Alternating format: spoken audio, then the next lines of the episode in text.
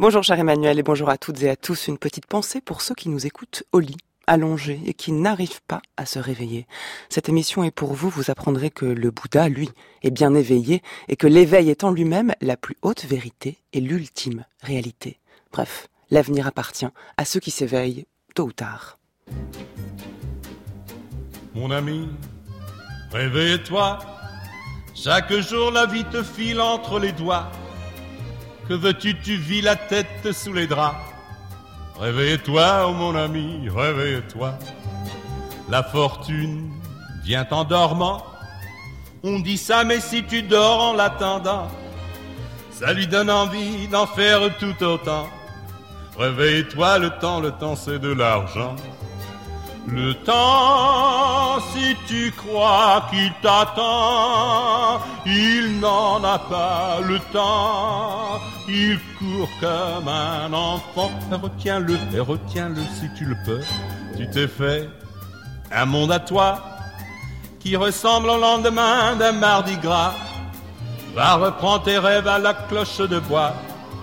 Réveille-toi, oh mon ami, réveille-toi. Bonjour Alexis Lavis. Bonjour. Bienvenue sur les chemins de la philosophie. Merci. professeur de philosophie à l'université Zhenmin de Pékin, en Chine. Vous êtes déjà venu à ce micro nous parler de pensée chinoise, philosophie chinoise, du confucianisme, de votre livre sur l'espace de la pensée chinoise, confucianisme, taoïsme et bouddhisme, euh, de la conscience à l'épreuve de l'éveil, hein, c'est une lecture, commentaire et traduction du Bodhikaryavattara de Santideva aux éditions du Cerf, c'était l'an dernier, et vous revenez aujourd'hui euh, pour conclure cette série sur le bouddhisme, on va parler d'éveil. Quelle différence entre le réveil et l'éveil? Eh bien, euh, le mot éveil, en fait, était une métaphore aussi. Euh, donc, euh, Bouddha, Bodhi, c'est un vocabulaire qui signifie effectivement le fait de se réveiller quotidiennement.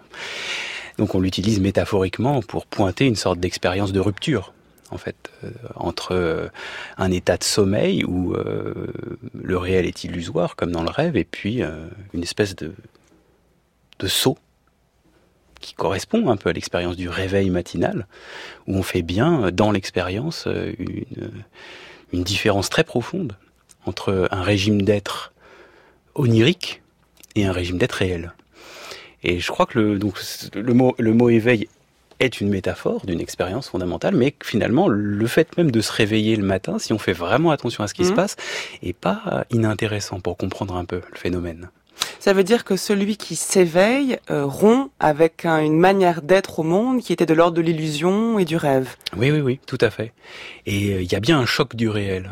Se réveiller le matin, c'est euh, entrer dans une forme de coprésence avec tout ce qui est. C'est que tout se réveille quand on se réveille, en fait. C'est pas nous qui nous réveillons, c'est tout qui se réveille.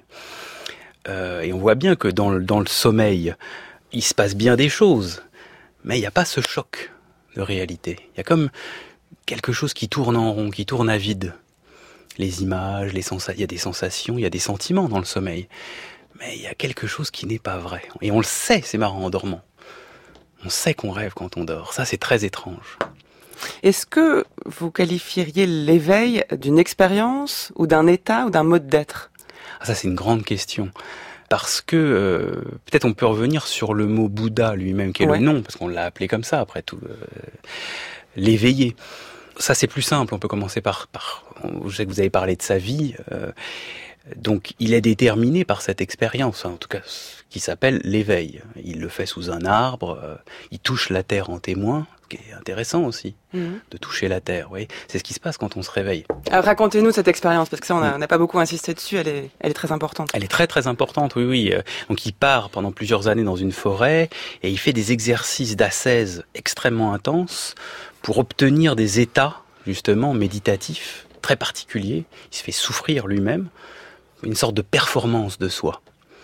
Et ça, c'est très intéressant, cette période qu'on appelle les six ans d'austérité ou les six ans d'ascèse du Bouddha. Il y en a des représentations où il est extrêmement maigre, on voit ses côtes, enfin, il, il frôle la mort. Il est dans une idée de performance. Il faut qu'il soit un super soi, un super moi.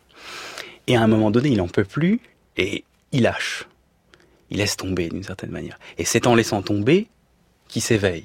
Il sent qu'il est allé trop loin, surtout. Et il sent que, récolte pas les fruits cette idée d'être un super soi, de cette idée de l'élévation à tout prix, de trouver d'une certaine manière une forme d'identité supérieure, d'être supérieur qui soit à l'abri de tout, est une illusion. Au fond. Ça marche pas. Superman, ça marche pas. C'est pas par la cesse qu'on s'éveille. D'une certaine manière, oui, c'est pas, c'est pas. Et, la cesse, c'est une certaine manière euh, vouloir être Superman, vouloir se dominer complètement. Je suis plus fort que moi, donc je suis encore plus moi que moi. Et c'est ça qui lâche euh, à la fin de ses six ans, et il se met sous un arbre, et il se passe plusieurs choses, notamment des choses assez, assez amusantes, parce que on dit qu'il s'est éveillé durant la nuit, à un moment où il était très absorbé, très concentré, et il avait mal au trapèze. Pour les gens qui méditent un peu, la douleur au trapèze, c'est quelque chose d'assez... Donc derrière les épaules Voilà, c'est ça, c'est les muscles qui, qui joignent le cou aux épaules.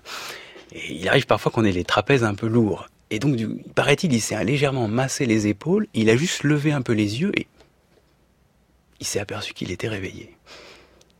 Et c'est assez... On, on peut sentir un petit peu ce qui se passe. Quelque chose enfin est. Et c'est pour ça qu'il touche la terre. Oui Ce geste de toucher la terre pour signaler l'éveil, c'est vraiment comme on peut faire euh, pince-moi, je ne dors pas. Oui Il y a quelque chose de solide. Ça y est, enfin j'ai touché terre. Enfin j'ai atterri. Et je pense que c'est une bonne manière de commencer. Donc ça répond pas exactement à la question, mais posé, mais au moins on a un champ d'expérience commun. Donc ensuite, on l'a appelé effectivement le Bouddha. Et là, il y a un malentendu parce qu'on pourrait croire que le Bouddha est une qualité. Par exemple, il est éveillé mm. et en même temps il est brun et en même temps il est indien et en même temps il a des pieds, des mains, il est, il est content, pas content. Alors que en sanskrit, qualifier comme ça un être, Bouddha, a une dimension de détermination extrêmement forte. Autrement dit, Bouddha, ça veut pas tant dire l'éveillé que celui qui n'est qu'éveil, qui n'est plus que ça. Autrement dit, il n'est déterminé que par l'éveil. Donc c'est pas juste pour essayer de commencer à répondre à la question, mais on a une heure pour le faire. Hein, c'est pas juste une qualité ou un adjectif. C'est pas une expérience parmi d'autres. Pour le Bouddha, en tout cas. c'est pas une expérience parmi d'autres. C'est une expérience qui révolutionne votre être même, et à partir de laquelle, une fois qu'elle s'est produite, vous êtes de manière différente. Il y a une rupture au fond. C'est une brèche. Mais alors, vous venez de dire, voilà, vous êtes de manière différente, et juste avant, en décrivant l'expérience de l'éveil du Bouddha, hmm. vous avez dit, enfin, quelque chose est. Et c'est toute la question. Est-ce que cette chose est à l'intérieur de soi, ou est-ce que c'est une prise de conscience et de contact avec un réel en dehors de soi? Je pose cette question à dessein parce qu'il me semble que le rapport entre celui qui fait cette expérience et ce qui est est déterminant dans l'expérience de l'éveil et même dans le bouddhisme. Oui, oui, tout à fait. Et en même temps, en réalité, la séparation de l'intérieur et de l'extérieur, la séparation du sujet et de l'objet, au fond, euh, c'est ça le rêve. Donc on dépasse le dualisme. Ah oui, que totalement. C'est bon, on pourrait dire, qu'est-ce que c'est que l'éveil? C'est euh, c'est l'expérience la plus radicale du non-dualisme, c'est-à-dire de l'absence d'extériorité du monde et de l'absence d'intériorité d'un en soi. Il n'y a pas d'en soi à l'intérieur, il n'y a pas de hors-soi à l'extérieur, où soi d'ailleurs serait le pivot de toute la réalité. Tout ça sont des fabrications. D'ailleurs, c'est comme ça que le Bouddha l'appelle. Et c'est pour ça que d'ailleurs qu'on appelle souvent l'éveil, la bodhi, le non fabriqué, le non artificiel, à samskrita. Et euh, effectivement, euh, l'expérience fabriquée, c'est l'expérience duelle. J'ai un objet face à moi que je détermine intérieurement comme étant ceci, cela. Et ça, on qualifie souvent la pensée occidentale de dualiste. Est-ce que c'était vrai aussi en Inde, dans les pays où le Bouddha serait né, aurait vécu Et est-ce qu'il aurait là-bas aussi apporté cette révolution? Comme si le dualisme était une forme de préhistoire de la pensée, vous voyez ce que je veux oui, dire? Oui, non, ça, ça, dépend comment on prend la chose, parce que après tout, être conscient d'eux, c'est s'installer, qu'on en avait parlé au mois de juin, lorsqu'on avait parlé de la, la différence entre conscience et éveil, être conscient d'eux, c'est s'installer d'emblée dans un dualisme, puisque vous savez qu'un objet, c'est ce qui fait face à une conscience qui se vit comme un sujet face à un objet. Ça, c'est le euh, travail de Husserl en Europe, dans la philosophie. Travail de Husserl qu'il a, euh, qu'il a, il a fait juste une cartographie de ce que signifie être conscient. Mais ça n'est pas une théorie, c'est vraiment une cartographie. Il a regardé l'expérience consciente au microscope, on pourrait dire. Et effectivement, d'où le fait qu'il suspende, Husserl, la position métaphysique d'une réalité du monde extérieur. Parce que c'est pas son problème que le monde extérieur existe. C'est qu'est-ce qui se passe quand on a conscience de la bouteille, par exemple, qui est à côté de moi. Mhm. Et on s'aperçoit effectivement qu'il y a toute une fabrication. C'est pas gratuit être conscient. Donc ça, on pourrait dire, c'est un état mental fondamental de l'être humain. Après, sur ça, on peut fonder une éthique, on peut fonder une pensée, on peut fonder une manière de vivre, une manière de se comporter, de dormir, de manger. C'est un état mental à partir duquel on peut construire une philosophie et une vie, et une politique même. Or, dans le bouddhisme, cet état mental-là est dépassé, est rompu, même d'une certaine manière, et à partir de lui, on peut créer une éthique, une politique, une manière de connaître, des choses comme ça. Oui. Mais qu'est-ce qui est éveillé s'il n'y a plus de conscience? Ah, Il peut y avoir de la conscience, mais on sait déjà qu'il y a de l'infraconscient. Par exemple, si on vous chatouille le nez quand, vous dormez, vous remuez le nez, c'est infraconscient, vous n'avez pas conscience, mais pourtant vous réagissez. Bah on, peut, on pourrait supposer qu'il y a du supraconscient. C'est-à-dire, euh, pour, pour essayer de reprendre des catégories un peu anciennes, euh, qui, qui avait chez Guénon, par exemple, euh, chez des personnes comme ça, où il parlait effectivement de l'infraconscient, du conscient et du supraconscient. Autrement dit, l'intérêt pour ça, c'est simplement de dire que être conscient, c'est pas un état ultime et absolu. C'est un état cognitif particulier. Et il y en a d'autres. On pourrait dire, on pourrait penser qu'il y ait d'autres états cognitifs que l'état conscient. Remettre la conscience à sa place. Quand le Bouddha est devenu le Bouddha, il a atteint l'éveil. C'est comme une flamme qui s'éteint. Et quand une flamme s'éteint, où va-t-elle? On ne sait pas. Si elle va en haut, en bas, à gauche ou à droite, elle n'est plus, elle est éteinte. Donc l'éveil est comme une flamme qui s'éteint. Voilà pourquoi nous l'appelons nirvana. Vana en pali signifie désir. C'est comme l'extinction du désir, comme la cessation complète du désir. Complète. Où va la flamme? Nul ne le sait. On tente de définir l'éveil sur France Culture, les chemins de la philosophie, dans le cadre de cette série d'émissions sur le bouddhisme, avec cet extrait de La vie de Bouddha, le documentaire de Martin Messonnier qui date de 2003. On entend ici euh, Ravandra Pant, le moine, qui parle de l'éveil, du nirvana, et qui définit, Alexis Lavis, l'éveil comme étant une flamme qui s'éteint. Ce qui est pour nos cerveaux occidentaux assez paradoxal. On imagine l'éveil comme la lumière qui se fait, non pas une flamme qui s'éteint. Et on a bien raison. Euh, en réalité, euh, il la définit pas comme une flamme qui s'éteint, puisque le mot nirvana signifie extinction. Donc euh, en fait, il fait juste que traduire le mot nirvana. Et la grande question, c'est de savoir si le nirvana, qui est bien l'extinction d'une forme de mal-être fondamentale, est l'éveil. Et c'est là que va se diviser, d'une certaine manière, les deux grands courants fondamentaux du bouddhisme, que sont le petit véhicule, ce qui est appelé comme ça, et le grand véhicule. Et dans la perspective qu'on a entendue là, qui est très, euh, mhm. disons, euh, fidèle à la perspective du petit véhicule, effectivement, la voie mène à l'éveil, et l'éveil est compris comme cessation, comme arrêt d'un mode d'être dualiste, ou d'un mode d'être pathologique, d'un mode d'être illusoire. Autrement dit, on pratique, on chemine pour en finir pour le dire un peu grossièrement, on arrête les conneries. Mhm. C'est vraiment la, la perspective fondamentale de l'éveil comprise comme nirvana. Nirvana, encore une fois, je le dis, c'est quelque chose comme en finir avec, éteindre. Éteindre les choses. C'est un état. C'est pas un lieu, le nirvana. Euh, c'est un. Ben, est-ce que quand vous éteignez les lampes, c'est un état? Euh, C'est compliqué. Euh, oui, il fait noir, si vous voulez, mais mais euh, c'est euh, une rupture, encore une fois, mais une rupture définitive. En finir avec un mode d'être. Voilà. Et donc ce mode d'être disparaît. Celui de la souffrance. Celui qui cause le mal-être. Voilà. Bon, la question, quel est le contenu de l'éveil? À quoi s'éveille-t-on? Il y a deux propositions dans le bouddhisme ancien. La première, c'est une phrase qu'a dit le Bouddha au moment de s'éveiller. Il a dit An Atman, c'est-à-dire non soi. Non soi. Il n'y a pas de moi. Donc autrement dit, il n'y a pas d'intériorité, il n'y a pas d'extériorité, il n'y a pas, il y a plus de conscience aussi, il y a autre chose. Voilà. Et après, il a dit pratitya samutpada, c'est un mot un petit peu compliqué, c'est-à-dire concaténation de la réalité. Tout est concaténé, tout avec tout. Autrement dit, il y a, il y a une sorte de processus. La réalité est processure, processus, je sais pas comment on dit, procédure, je sais pas quoi. Processuel. Oui, processuel. Et autrement dit, il n'y a pas d'identité fixe. Il n'y a pas de substance fixe. Tout est corrélatif, corrélé. Voilà. Et donc ça, on pourrait dire, voilà, euh, on s'éveille à ça.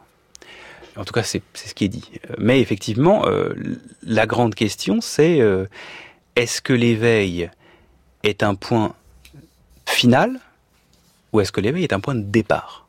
Et effectivement, comme vous le disiez, on a plutôt l'impression quand on se réveille que la journée commence. Mm. Et c'est là que va intervenir le grand véhicule. Le grand véhicule, euh, notamment euh, un texte important du, qui s'appelle par exemple le Sutra du Lotus, qui est, on pourrait dire le, dont on va entendre un extrait. Effectivement, le, le, baptême, on pourrait dire du, du, grand véhicule, où il est dit, oui, que euh, l'éveil est l'espace à partir duquel une nouvelle aventure se crée pour un nouvel type d'être qui s'appelle le bodhisattva, celui qui est entièrement, c'est l'être d'éveil, celui qui est né ou qui est voué à l'éveil, et qui lui va cheminer dans l'existence, va pérégriner, va errer dans l'existence. Donc pour le petit véhicule, c'est un point d'arrêt, pour le grand véhicule, un point de départ, l'éveil. Dites-nous ou redites-nous la différence entre petit véhicule et grand véhicule, parce que c'est pas du tout intuitif cette différence-là entre petit et grand, elle a été faite par le grand véhicule. Par le grand, c'est ça. C'est un peu du mépris d'appeler l'autre le, petit véhicule. Ça moi, moi, je suis plutôt sensible au grand véhicule, donc je trouve pas que ça soit particulièrement du mépris. Je trouve ça même plutôt justifié. Mais oui, donc c'est ça. non, mais bon, voilà. Donc pourquoi véhicule et à quoi renvoient ces deux ces deux termes, ces deux expressions? Euh, Donc elle renvoie historiquement, on pourrait dire voilà, historiquement, les écoles du petit véhicule, c'est les écoles du bouddhisme ancien, euh, dont la langue était plutôt le pali, mais une, certaine partie le sanskrit, et euh, effectivement qui faisait fond sur, disons, l'idée que la voie était de mener un au-delà des peines, en dépassant, euh, par exemple, l'attachement viscéral au moi, en dépassant aussi une sorte de, de manière de se crisper sur le réel, de fantasmer le réel, et donc de proposer une, vraiment une sorte de détente très réelle qui s'appelle nirvana, c'est-à-dire on lâche, on lâche, on lâche lâche. Et, euh, et, ça, c'est la voie, effectivement, qui est une voie tout à fait digne euh, du petit véhicule, qui est petit au sens de l'étroit, au sens, au sens d'étroit, c'est-à-dire de très précis. On travaille sur soi et on travaille au scalpel son esprit. Chaque point est mhm. passé à l'analyse et on est présent à soi de manière absolument étonnante. Et on déverrouille point par point euh, les nœuds de, notre existence. On, est à soi-même son propre champ d'investigation. Donc c'est à la fois totalement inouï de précision, c'est ça, parce que étroit c'est précis aussi. Mais effectivement, euh, la perspective est un peu limitée. On peut le reconnaître. Par rapport au grand véhicule. Et oui, et le grand véhicule se dit, mais pourquoi euh... Donc historiquement plus tard, en fait, c'est ça. Alors ça, oui, encore une fois, l'histoire, euh, l'histoire chronologique est assez pauvrement pensante. Euh, on peut penser que en réalité le Mahayana il est coprésent. Mahayana c'est grand véhicule. Ouais, le grand véhicule est coprésent euh, dès l'origine même du bouddhisme. Et euh, tout comme par exemple effectivement les interprétations d'un philosophe sont coprésentes dans sa philosophie et elles se déploient après à la mesure des circonstances et des accidents. Donc le Mahayana, moi je le pense tout à fait coprésent euh, à l'enseignement du Bouddha. Et après, au fur et à mesure des possibilités historiques qui étaient données, ça s'est développé plus ou moins. Mais euh, la perspective mahayanique, effectivement, me semble être, moi pour moi, la plus fidèle, c'est-à-dire effectivement que euh, la bodhi, l'éveil, est euh, l'espace à partir duquel tout un champ d'expérience est possible. Et donc à quoi est-ce plus large que l'étroitesse du petit véhicule? Parce que dans le petit véhicule, l'extinction est un état de la personne, mhm. alors que dans le grand véhicule, c'est une réalité à laquelle on est plus ou moins fidèle et qu'on découvre plus ou moins. Autrement dit, le pratiquant du grand véhicule est un navigateur au long cours qui navigue sur l'éveil sur et qui en, qui en déploie infiniment tous les aspects. Et après, on pourra parler de, de politique éveillée. Oui, c'est ça, c'est le corollaire. Si on élargit à autre chose qu'à soi, alors une, politique sans doute est possible. Et par exemple, euh, quand vous regardez, si, si, si, vous êtes sensibilisé à ça, eh ben vous pouvez voir dans l'art, par exemple, notamment l'art bouddhique, eh bien vous pouvez voir les artistes qui sont sensibles à cette dimension-là et qui, et effectivement, chez qui les statuaires, par exemple, ont une présence très étrange, et des artistes qui font des bouddhas mais qui sont pas du tout sensibles à cette dimension-là, et c'est kitsch. Et pourquoi?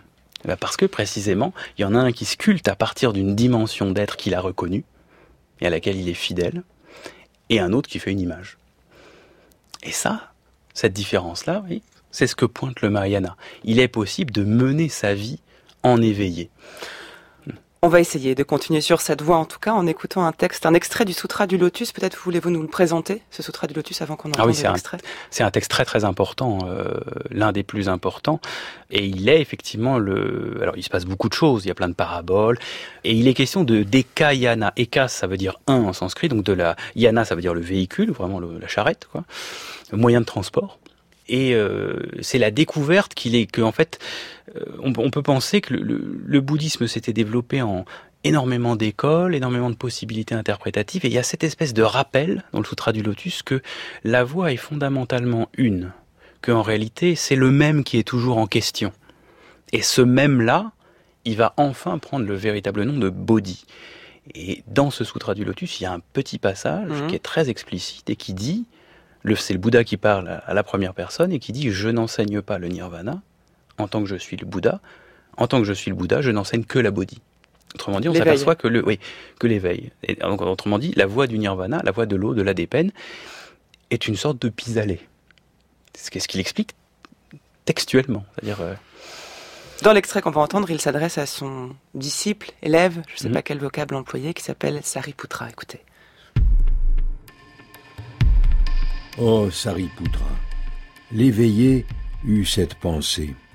Je suis le Père des êtres, et je me dois d'extirper leurs souffrances, leur donner la félicité de la sagesse infinie et incommensurable de l'éveillé, afin de les distraire. Oh Sariputra, l'ainsi venu eut encore cette pensée.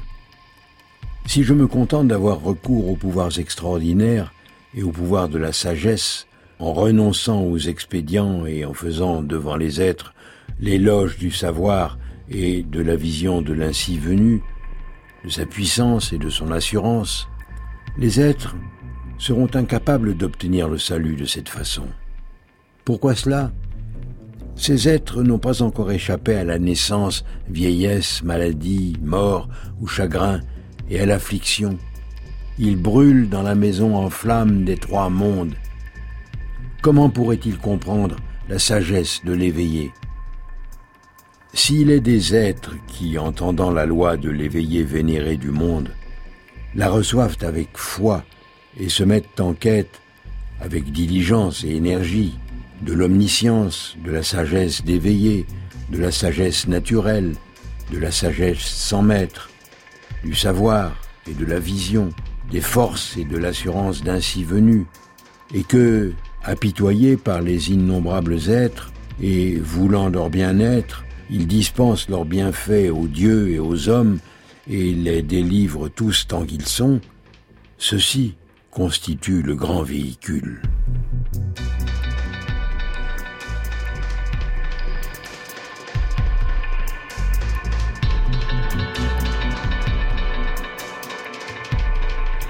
Tout ce que vous avez dit depuis le début de cette émission, Alexis Lavis, euh, est fécond pour une pensée qui viendrait s'intéresser au bouddhisme de manière philosophique. Hein, on a dit que ça dépassait le dualisme, qu'il y avait une interrogation sur le réel qui venait comme un choc au moment de l'éveil.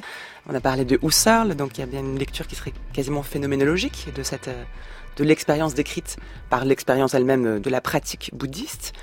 Dans ce texte que l'on vient d'entendre, si on le lit précisément, minutieusement, comme le petit véhicule, on trouve des termes qui semblent être beaucoup plus du côté de la religion, voire même de la religion catholique, que de la philosophie. Je suis le père des êtres, et je me dois d'extirper leurs souffrances. Les êtres sont incapables d'obtenir le salut de cette façon, et enfin, ils la reçoivent avec foi et se mettent en quête avec diligence et énergie de l'omniscience, de la sagesse éveillée. Le Père, le salut, la foi, on est plus du côté de la religion, même chrétienne, que du bouddhisme, non? On est peut-être aussi face à un problème de traduction, ce qui n'est pas impossible aussi. Traduction de Jean-Noël Robert. Parce qu'effectivement, euh, le salut, il euh, n'y a pas de salut dans le bouddhisme, puisqu'il n'y a pas de... C'est très grave ce que vous dites, parce que ça veut dire qu'on a, y a des contresens faramineux dans les textes qu'on étudie. J'en suis désolé, euh, le premier, mais il suffit de regarder les faits. Si vous voulez, le, le bouddhisme est une voie non théiste, fondamentalement non théiste. Euh, elle a été d'ailleurs assez détestée pour ça, euh, c'est-à-dire euh, dans le bouddhisme on n'est pas sauvé et ça passe pas par la médiation d'un dieu. Le bouddhisme admet totalement l'existence des dieux, ça lui pose pas de problème, mais le dieu n'est pas médiateur de salvation. C'est vraiment presque, on pourrait dire, un dogme du bouddhisme. Il est tout seul sous son arbre, les fesses posées par terre et il touche la terre. Si vous voulez, il se passe rien. en tout cas, personne n'arrive pour le sauver. Donc comment parler de salut? Euh, et nous, effectivement, alors on, pourrait dire oui, mais il y a une sorte de salut par soi-même. Ben Non, parce qu'il dit anatman, non soi. Donc c'est pas, on se sauve pas soi non plus. Ah, oui, mais si le but de l'éveil est de mettre fin à certains états de fait, notamment au cycle des réincarnations mhm. qui pèsent sur l'existence humaine, que l'on parle de soi ou pas, mais il y a quand même une forme, alors peut-être pas de salut, mais de sortie hors de quelque chose. Ah oui, mais encore une fois... Peut-être que le terme de euh, salut ici est fait pour euh, s'adresser à des gens de culture occidentale. Oui, oui, et puis la réincarnation est une parole mythique. C'est la parole du mythe. Euh, au sens grec du terme, hein. c'est-à-dire c'est une manière d'exprimer des choses extrêmement originelles liées à l'expérience humaine par des images qui sont belles et à la hauteur de, de la grandeur des choses. Oui. Donc euh, c'est très difficile d'entendre le mythe, euh, la, la, parole mythique, c'est-à-dire euh, comment interpréter la parole mythique. Est-ce que c'est symbolique? À quel moment c'est symbolique? Qu'est-ce que ça veut dire? Donc la réincarnation, c'est quelque chose de très compliqué à comprendre. C'est très indien. C'est le mythe indien. En plus, le mot réincarnation n'est pas très juste. C'est vraiment les renaissances. Donc c'est une manière de dire pour nous qui ne sommes pas réincarnationnistes chez nous, mmh. En finir avec quelque chose qui ne cesse d'être reconduit. L'illusion se reconduit, se reconduit, se reconduit. On peut faire tous les efforts qu'on veut, même l'effort participe de l'enfermement. Et on connaît euh, ce phénomène-là, c'est un phénomène très intéressant, ce qu'on appelle la crise. La crise, plus on veut en sortir, plus on s'enfonce dedans. On avait parlé de Palo Alto. Vous vous souvenez euh, des psychologues de Palo Alto qui ont très bien vu ça. C'est-à-dire que plus vous cherchez de solutions, plus en fait c'est la solution qu'est le problème. Euh, c'est ce qu'a fait d'ailleurs, c'est ce qu'a expérimenté le Bouddha pendant ses six ans. Il veut s'en sortir, il veut absolument s'en sortir. Il, veut, il, a vu des gens souffrir, euh, il a vu la mort, il a vu le, côté tragique de l'existence humaine. Il veut absolument s'en sortir. Et plus il veut s'en sortir, plus il s'enfonce. Et à un moment donné, il cesse de vouloir s'en sortir. Et c'est ça qui est tout à fait étonnant dans le geste bouddhique on pourrait dire, c'est ça qui fait l'originalité du bouddhisme, c'est une voie où l'on ne cherche pas à s'en sortir. Mais on cherche quand même, si j'ai bien compris le texte, malgré la traduction sans doute inexacte, à alléger les peines. Il me semble que dans le texte, a l'idée qu'il faut aussi alléger les peines de ceux qui souffrent et pas que et pas que les siennes. C'est-à-dire que si le soi n'a plus de sens, ben et dans le grand véhicule, comme vous dites, il faut euh, élargir eh ben l'attention à autre chose qu'à l'étroitesse de son esprit, même si on le fait avec minutie alors il y a quand même un souci de, de rendre efficace peut-être ce qui est fait dans le bouddhisme auprès des autres, pour les autres. Alors attention aussi, parce que si euh, la perspective, pour employer des termes techniques, égologique est suspendue dans le bouddhisme, c'est bien une... Vraiment, on va parler un peu... Donc égologique, c'est le discours sur soi, de l'ego, du bah, jeu. C'est le jeu comme point de vue, c'est le jeu comme sujet, c'est-à-dire fondement de l'expérience. Tout se ramène à moi euh, et tout part de moi. C'est ça l'égologie. Euh, l'égologie, c'est le régime de l'existence le plus commun. Donc c'est un mot très technique pour désigner quelque chose de tout à fait banal. J'aime les glaces, c'est une phrase égologique, par exemple. Mm. Et donc, euh, cette suspension de l'égologie, du coup, rend difficile l'idée que je vais sauver autrui, car autrui, c'est l'alter ego. Oui, autrui, c'est forcément un autre jeu qui me fait face. Donc du coup, on pourrait dire que le bouddhisme, euh, même du grand véhicule, n'est pas charitable au sens chrétien du terme, où précisément on a affaire à une personne et on sauve des personnes. Donc pour comprendre cette ouverture propre au Mahayana, il faudrait comprendre plutôt l'idée du commun, que nous avons quelque chose en commun, et que c'est ce commun-là qui nous intéresse, et que ce commun, bah, ça va s'appeler l'éveil aussi. C'est-à-dire, nous sommes tous originellement ensemble ou en commun dans une dimension éveillée. Et il s'agit précisément d'activer cela. Ah, ce que vous dites, c'est que nous sommes tous potentiellement éveillés. Pas au sens d'Aristote, parce qu'Aristote, euh, vous savez, on, a, on a une capacité et on l'actualise. Mais encore une fois, l'éveil n'est pas une capacité. C'est pas euh, une graine qui peut germer. Non, par exemple, imaginez que euh, on est ensemble, euh, je sais pas, à Athènes, et que vous ne le sachiez pas, et que je fais plein de choses, et puis à un moment donné, ah, vous vous rendez compte que nous sommes ensemble à Athènes. Ben, vous actualisez pas la potentialité Athènes. Vous reconnaissez une situation dans laquelle vous êtes, fondamentalement. Ben, c'est plutôt ça, l'image, vous voyez. Donc euh, l'éveil n'est pas euh, n'est pas une, une, puissance que nous aurions en mmh. nous-mêmes et par un certain nombre d'exercices et d'entraînements, on actualiserait, selon la logique aristotélicienne, le passage de la puissance à l'acte. Donc nous y sommes déjà, mais nous ne le savons pas. Exactement. Et euh, d'une certaine manière, euh, c'est marrant, euh, ça me fait penser à un passage d'être étant à un moment donné. De Heidegger D'Heidegger, oui, tout à fait. À un moment donné, Heidegger parle d'ouverture, alors on traduit par ouvertude, ce qui, est, ce qui est bizarre, mais faute de mieux. Pourquoi on traduit Donc, je crois que c'est Entschlossenheit, quelque chose comme ça en allemand. Et pourquoi on traduit par ouvertude? Parce que ouvert, ça s'oppose à fermé. Or, ce que veut dire Heidegger, c'est qu'il existe une dimension plus fondamentale, ce qui fait qu'on peut être ouvert à l'ouverture ou fermé à l'ouverture. Bah, d'une certaine manière, l'éveil, c'est un peu de cet ordre-là. Il y aurait une dimension éveillée que nous aurions tous en commun, mais on peut être ouvert à cette dimension-là ou fermé à cette dimension-là. La voie étant de nous y ouvrir, c'est-à-dire d'entrer dans une forme de fidélité, de reconnaissance de cette dimension-là. Mais ça veut dire que nous sommes tous des Bouddhas en, puissance, même non, non, nous sommes tous des Bouddhas. Nous sommes tous des Bouddhas. Point. Voilà. Et on a un rapport problématique. J'en vois qui sont heureux derrière la vitre. Hein. C'est la bonne bah, nouvelle du jour. Mais, euh, mais euh, effectivement, euh, le problème, c'est le rapport en fait qu'on a à ça, de fidélité, de reconnaissance. Oui. Mais c'est comme s'apercevoir qu'on est bipède et se mettre à marcher, si vous voulez. Oui, mais est-ce que c'est pas paradoxal avec le, le, souci de ne pas être quelqu'un, de ne pas être soi, de reconnaître une réalité sans cesse changeante, faite de contradictions qu'on n'essaye pas d'unifier, qu'on n'essaye pas non plus de ranger dans des catégories, dire que nous sommes tous des Bouddhas et que l'éveil est quelque chose qui là que nous, avons à reconnaître, présuppose bah, qu'il y a un état de fait qui lui est quasiment fixe, qui est l'éveil. Tout à fait. C'est la seule réalité. Et l'éveil n'est pas fait de transformation. Non, bah non, c'est la, transformation, c'est le chemin à suivre pour y arriver. Tout à fait. C'est la, réalité pour être. C'est le jeu des rapports, on pourrait dire, c'est le jeu des reflets. Un côté peut-être un peu un peu, peu on pourrait voir quelque chose de monadologique, c'est-à-dire euh, même si la monade est, le sommet de, l'identité, mais on pourrait, on pourrait dire effectivement que l'ensemble des problèmes sont en fait des jeux relationnels vis-à-vis -vis de cette dimension-là, qui elle reste inchangée. En fait, les, bouddhistes sont assez clairs, hein. ils disent l'éveil, c'est le réel. Et tout le reste, c'est un jeu autour de cette réalité. D'ailleurs, le nom de la vie du Bouddha, le nom sanskrit de la vie du Bouddha, ça s'appelle le déploiement du jeu. J-E. Non, non, non, du jeu, le J-E-U. Ah oui, que le jeu a été congédié depuis bien longtemps. Non, non, non, non, non mais même le jeu est un jeu. Euh, c'est une manière d'être, de dealer, on pourrait dire, avec cette dimension-là. Mais là, on est très très proche de la psychanalyse. Il y a des, il y a des points de contact, oui, bien sûr.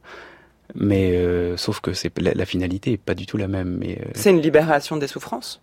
Oui, mais par euh, par l'idée de faire remonter à la conscience, autrement dit, ou l'idée que l'être conscient est l'être ultime. Or, précisément pour les bouddhistes, c'est l'inverse. L'être conscient, c'est plutôt le problème. C'est-à-dire, c'est le mode de relation à l'éveil qui est un mode de relation à l'éveil quand même, mais qui est plutôt lourd et qui est plutôt générateur de contradictions. Mais après tout, euh, pourquoi pas? On va écouter un récit d'un chemin vers l'éveil. C'est le narrateur d'un roman de Hermann Hesse, 1922. Le roman s'appelle Siddhartha, c'est le même nom que le Bouddha. Ici, c'est pas le Bouddha lui-même, il raconte justement comment il a voulu l'imiter et comment ça n'a pas bien fonctionné pour lui. Quelle drôle d'existence que la mienne. Quand j'étais petit garçon, je ne m'occupais que des dieux et des sacrifices. Jeune homme, je ne songeais qu'aux exercices spirituels, à la réflexion et aux méditations. Je cherchais Brahma et je vénérais l'Éternel dans Atman. Un peu plus tard, je me joignis aux moines pénitents vivant dans la forêt, souffrant de la chaleur et du froid. J'appris à jeûner et à tuer lentement mon corps. Ensuite, ce fut la connaissance qui se manifesta à moi d'une façon si miraculeuse par la doctrine du grand Bouddha et la science de l'unité du monde que je m'assimilai au point de l'identifier avec moi-même. Mais j'ai dû aussi m'éloigner de cette science comme je me suis éloigné de Bouddha. Je gagnais de l'argent, je le gaspillais. J'appris à faire bonne chère et à flatter mes sens. J'employais des années à me gâter l'esprit, à désapprendre l'art de penser, à oublier l'unité. Ne dirait-on pas que peu à peu, et par un long détour, je me suis évertué à faire de l'homme que j'étais, du penseur, un enfant? Il m'a fallu vivre dans le désespoir, m'avilir jusqu'à la plus lâche des pensées, celle du suicide, pour obtenir mon pardon, entendre de nouveau Hum, goûter le vrai sommeil et le véritable réveil le véritable réveil. Il bien réveil et non pas éveil. Donc dans ce texte magnifique extrait de Siddhartha d'Hermann Hesse par un lecteur dont nous ne connaissons pas le nom. Alors l'appel est lancé. Si vous le reconnaissez, on a tous l'impression de le reconnaître et on ne connaît pas son nom. Alexis Lavis, ce récit est bouleversant parce qu'il est fait à la première personne et parce qu'il relate chaque étape de ce chemin qui le conduit vers le réveil. Vous connaissez ce roman? Oui, bien sûr, ça a été un roman important dans, mon existence. Euh, je l'ai lu euh, jeune, je l'ai relu. Euh, d'ailleurs, je me souviens, l'une dernière fois que je l'ai lu, j'étais encore étudiant, j'étais en Autriche. Voilà, une anecdote absurde, mais et, euh, et, je me souviens bien de ce passage, surtout que c'est un passage qui clôt euh, toutes les pérégrinations de ce Siddhartha, qui n'est pas euh, le Bouddha, même si mm. il porte le même nom. Hermann Hesse a été totalement nourri de, de toute la littérature de l'Advaita Vedanta, donc du non-dualisme de Shankara, plus du bouddhisme. Donc il est, Et ce qu'il veut faire, c'est une sorte de synthèse, c'est-à-dire une synthèse de... C'est marrant parce que c'est exactement ça le jeu dont je vous parle. Et la vie si vous voulez voir ce que c'est que le jeu, J-E-U, mais c'est la vie que décrit Hermann Hesse, la vie de son Siddhartha qui passe par les hauts, qui passe par les bas, qui s'énerve, qui passe par des états méditatifs où il, il, fait des tripes formidables, il se prend pour le roi du monde, puis après il redescend, il est le plus misérable. Et à un moment donné, encore une fois, qui est ce passage-là, il laisse tomber. Hmm. Et quelque chose enfin peut apparaître. Et c'est ça. Il y a quand même l'idée qu'il y a une forme de, renoncement qui précède l'atteinte de l'éveil. Alors c'est intéressant le mot renoncement parce que euh, en sanskrit ça peut vouloir dire renoncer, mais renoncer c'est revenir sur sa parole. C'est ça que ça veut dire techniquement. Euh, alors qu'en réalité, si vous regardez bien le mot sanskrit que l'on traduit par renoncement, vous avez plutôt l'idée de la pudeur ou même d'un vieux mot français, la vergogne, c'est-à-dire la capacité à se mettre un peu en retrait pour laisser la chose apparaître. Quelqu'un qui n'arrête pas de parler dans une conversation, qui capte toute la, possibilité d'attention, qui manque de vergogne. on va lui demander soit un peu plus en retrait pour justement voir ce qui se passe. Et euh, d'une certaine manière, dans euh, ce renoncement ultime euh, qui apparaît dans le roman de Hesse, c'est pas un renoncement, puisque au fond il lui est tout arrivé, il a plus besoin de renoncer. Juste, il laisse la place, enfin, pour quelque chose. Voilà. Il laisse être. Et c'est ça que ça veut dire renoncer, plutôt laisser être. Où la route que je suis me conduira-t-elle? N'est-elle pas absurde? Cette route ne me mène-t-elle pas en courbe, peut-être même en cercle? Qu'elle soit comme elle voudra, je la suivrai. Il y a quand même cette idée d'une route à suivre. Alexis Lavis, on parle de la voie aussi, on a parlé de la voie du milieu. Quelle est-elle? Qu'est-ce que c'est? Pourquoi cette métaphore de la route à suivre? Pourquoi une fois qu'on lâche, eh bien, on avance sur la route? Ah bah ça, ça s'appelle l'existence. Hein. Ça, c'est ça l'existence. L'existence, c'est la modalité d'être tout à fait unique qui s'appelle être humain. Là, nous, on est dans ça. Nous, on, a, on doit cheminer. Par exemple, on, on, le sait tous, hein. on ne naît pas complètement être humain. Il faut toute une vie pour être humain. Autrement dit, ce que nous sommes en propre, on a toute une vie pour l'être. On a à l'être. Bah, c'est ça le chemin. Un chat, euh, il a, vous avez déjà vu un chat qui manquait de félinité?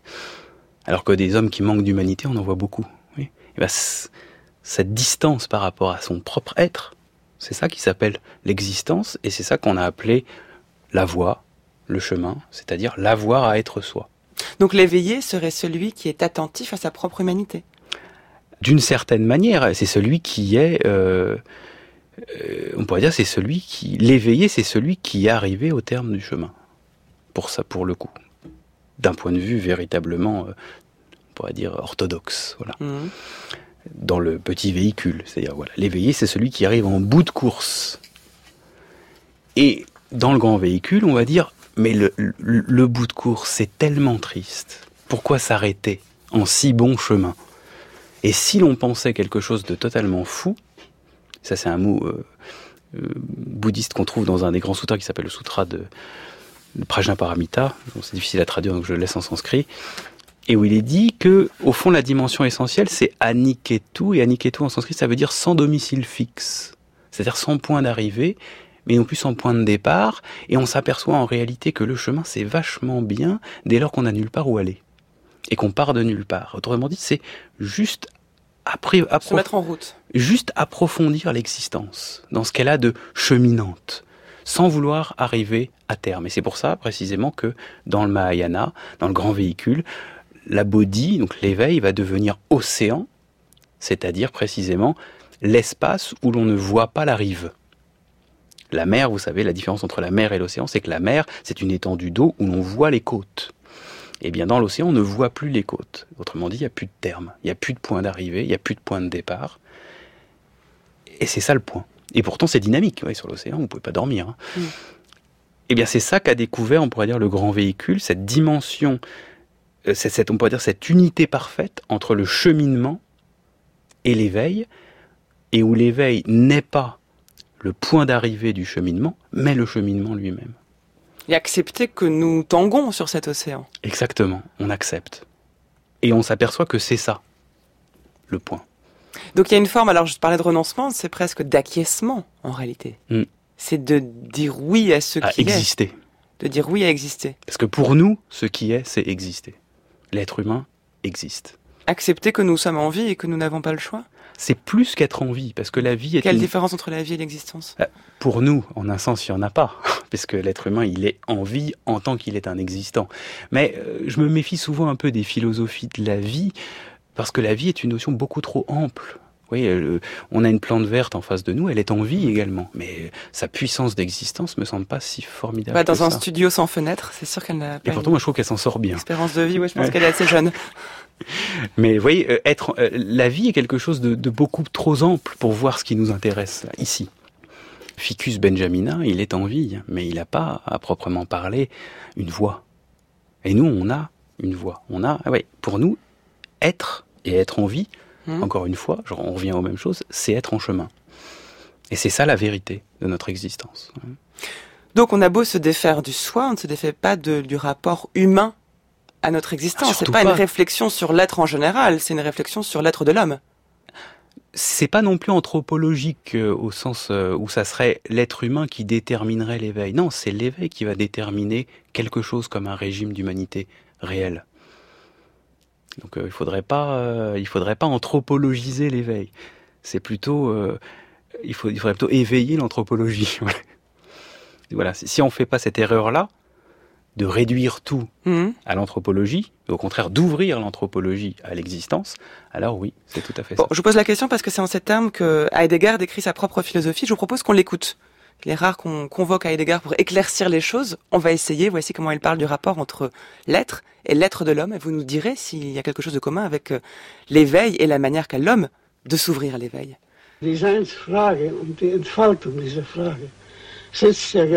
La question de l'être et le déploiement de cette question présuppose une interprétation du Dasein, c'est-à-dire de l'être de l'homme.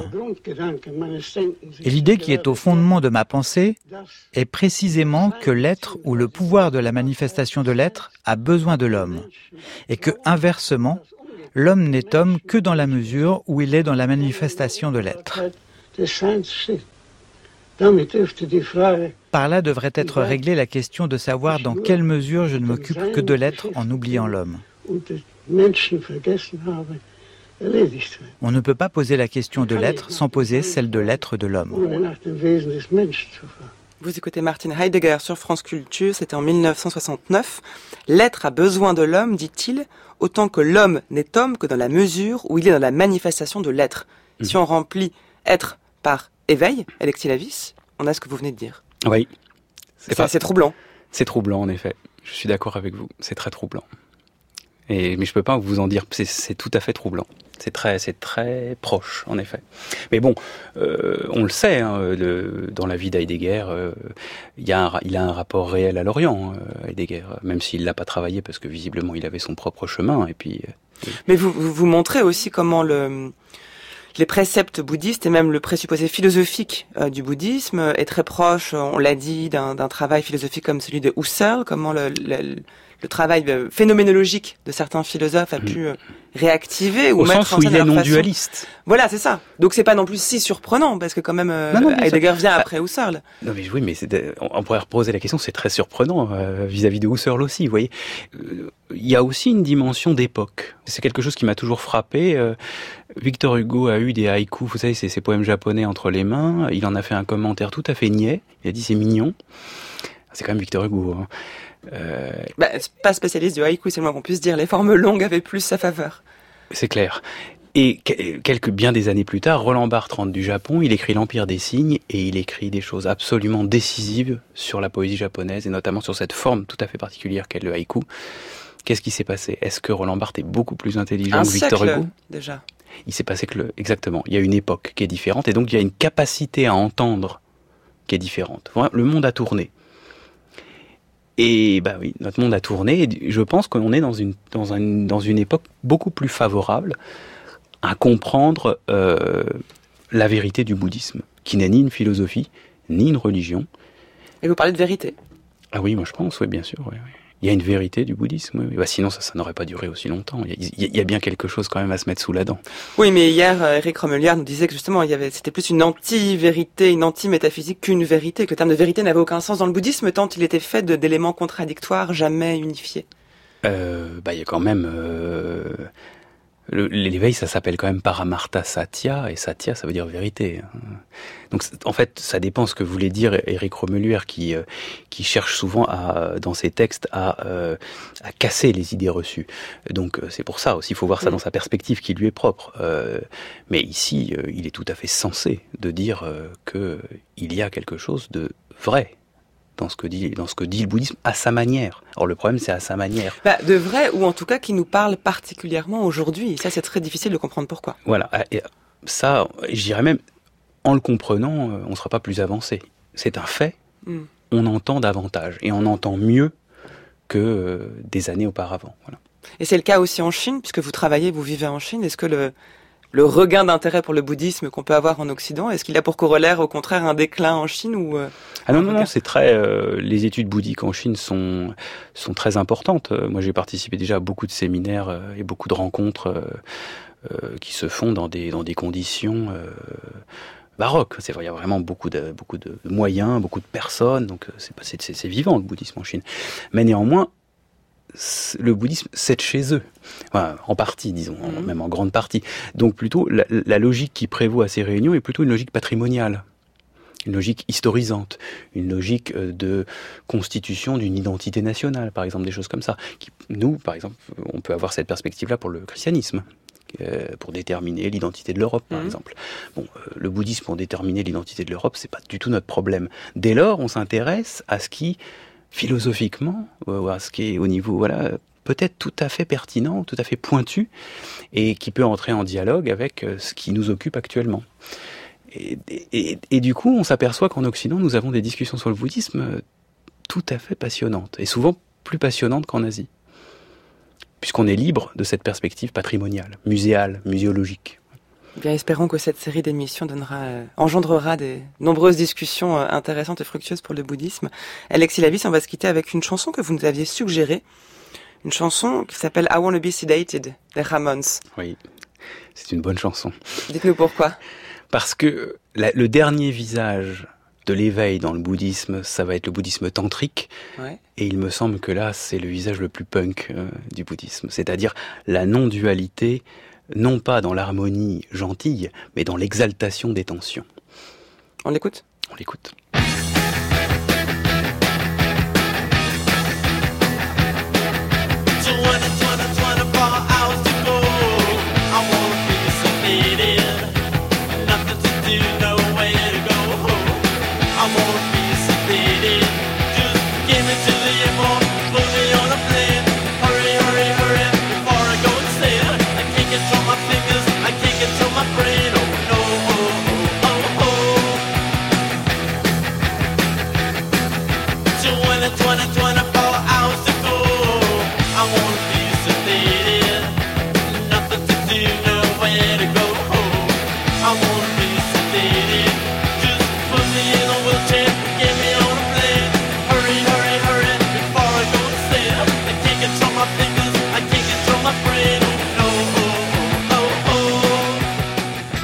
Beaucoup Alexis Lavis d'être venu nous parler du bouddhisme aujourd'hui.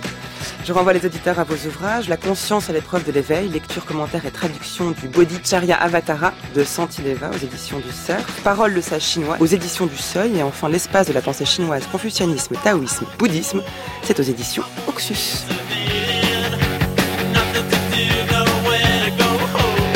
France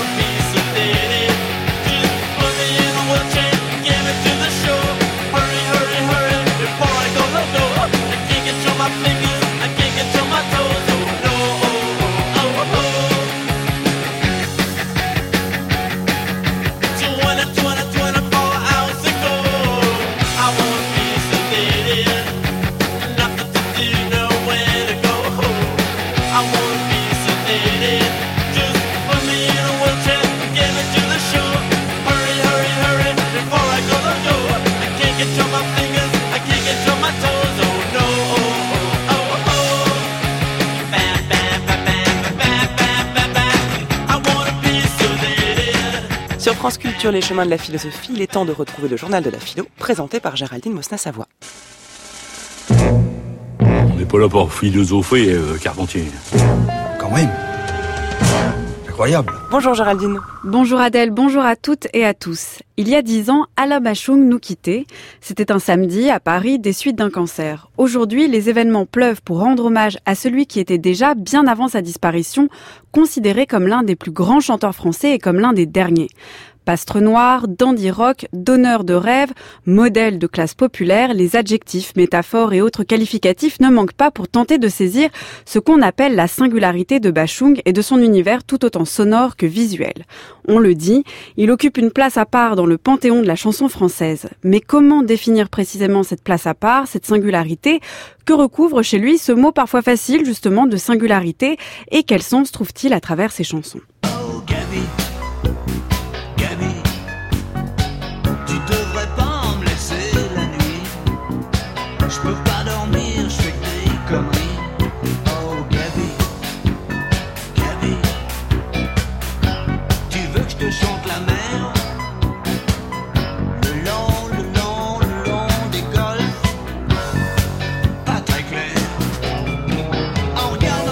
d'Alain Bachung, vous connaissez forcément cette chanson, ou alors vous connaissez peut-être celle-ci.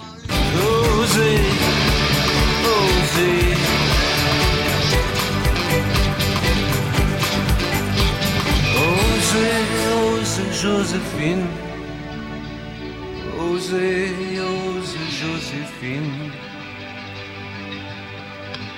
Plus rien ne s'oppose à la nuit rien ne justifie.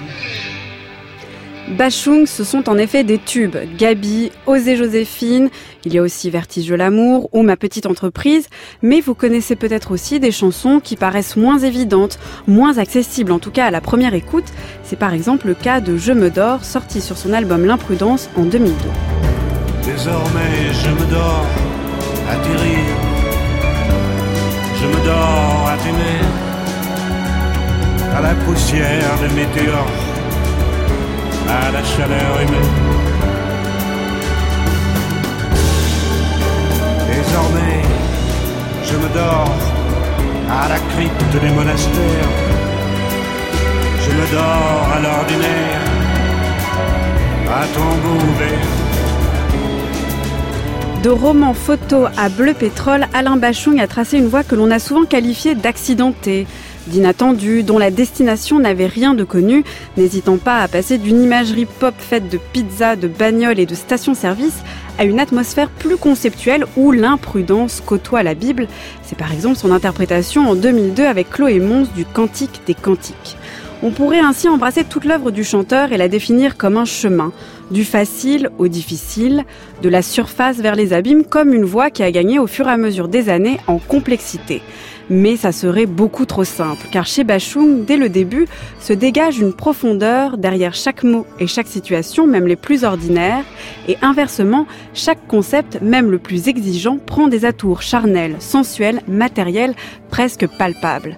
S'il y a ainsi un chemin chez lui, c'est plutôt celui du grand écart En témoigne son parler qui contient la puissance du chant, ses paroles pétries de changements d'échelle et de correspondance entre le mineur et le majeur. En témoigne cette exploration du repli sur soi qui déploie en fait chez lui tout un espace intérieur. On m'a vu dans le verre corps sauter à l'élastique, voleur d'enfort au fond des criques. J'ai fait la cour à des murennes, j'ai fait l'amour, j'ai fait le mort. T'étais pas né. À la station balnéaire, tu t'es pas fait briller. J'étais gants de crin, je Pour un peu, j'ai trempé. Histoire d'eau.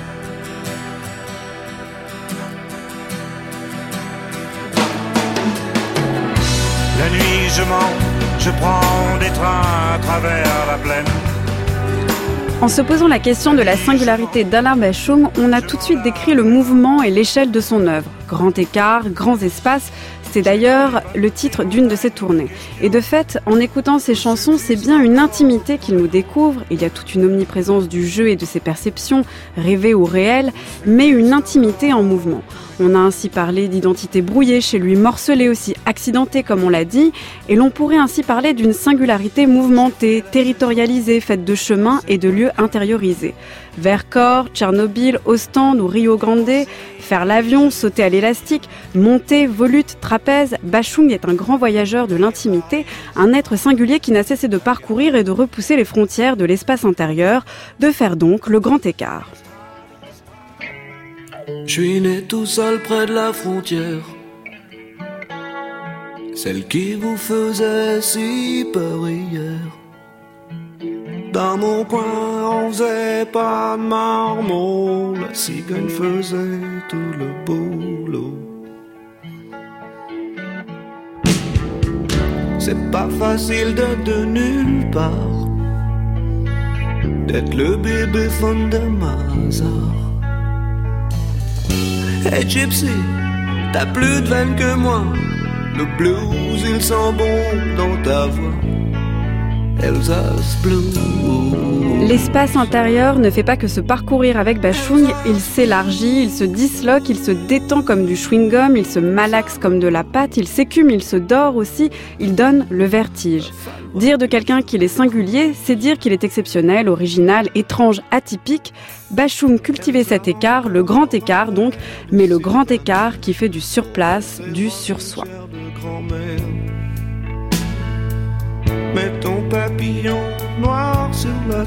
Nous mettrons en ligne tous les événements en hommage à Alain Bachung pour les 10 ans de sa disparition et puis surtout écouter Alain Bachung et ses chansons. Merci beaucoup Géraldine. Votre chronique est à réécouter en ligne sur le site du journal de la philo.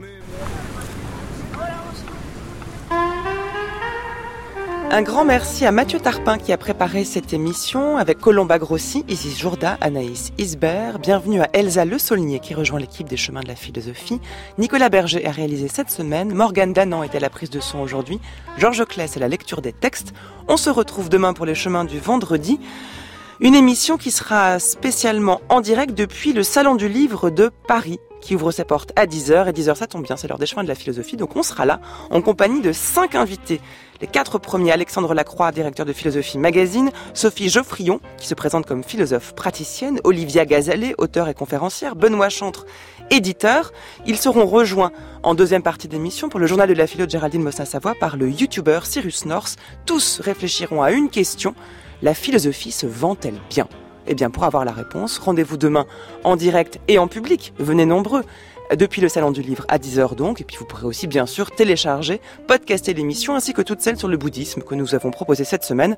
Elles sont disponibles en ligne sur le site des chemins de la philosophie. À demain 10h donc, précise-nous, on sera là. Mais d'ici là, restez à l'écoute sur France Culture.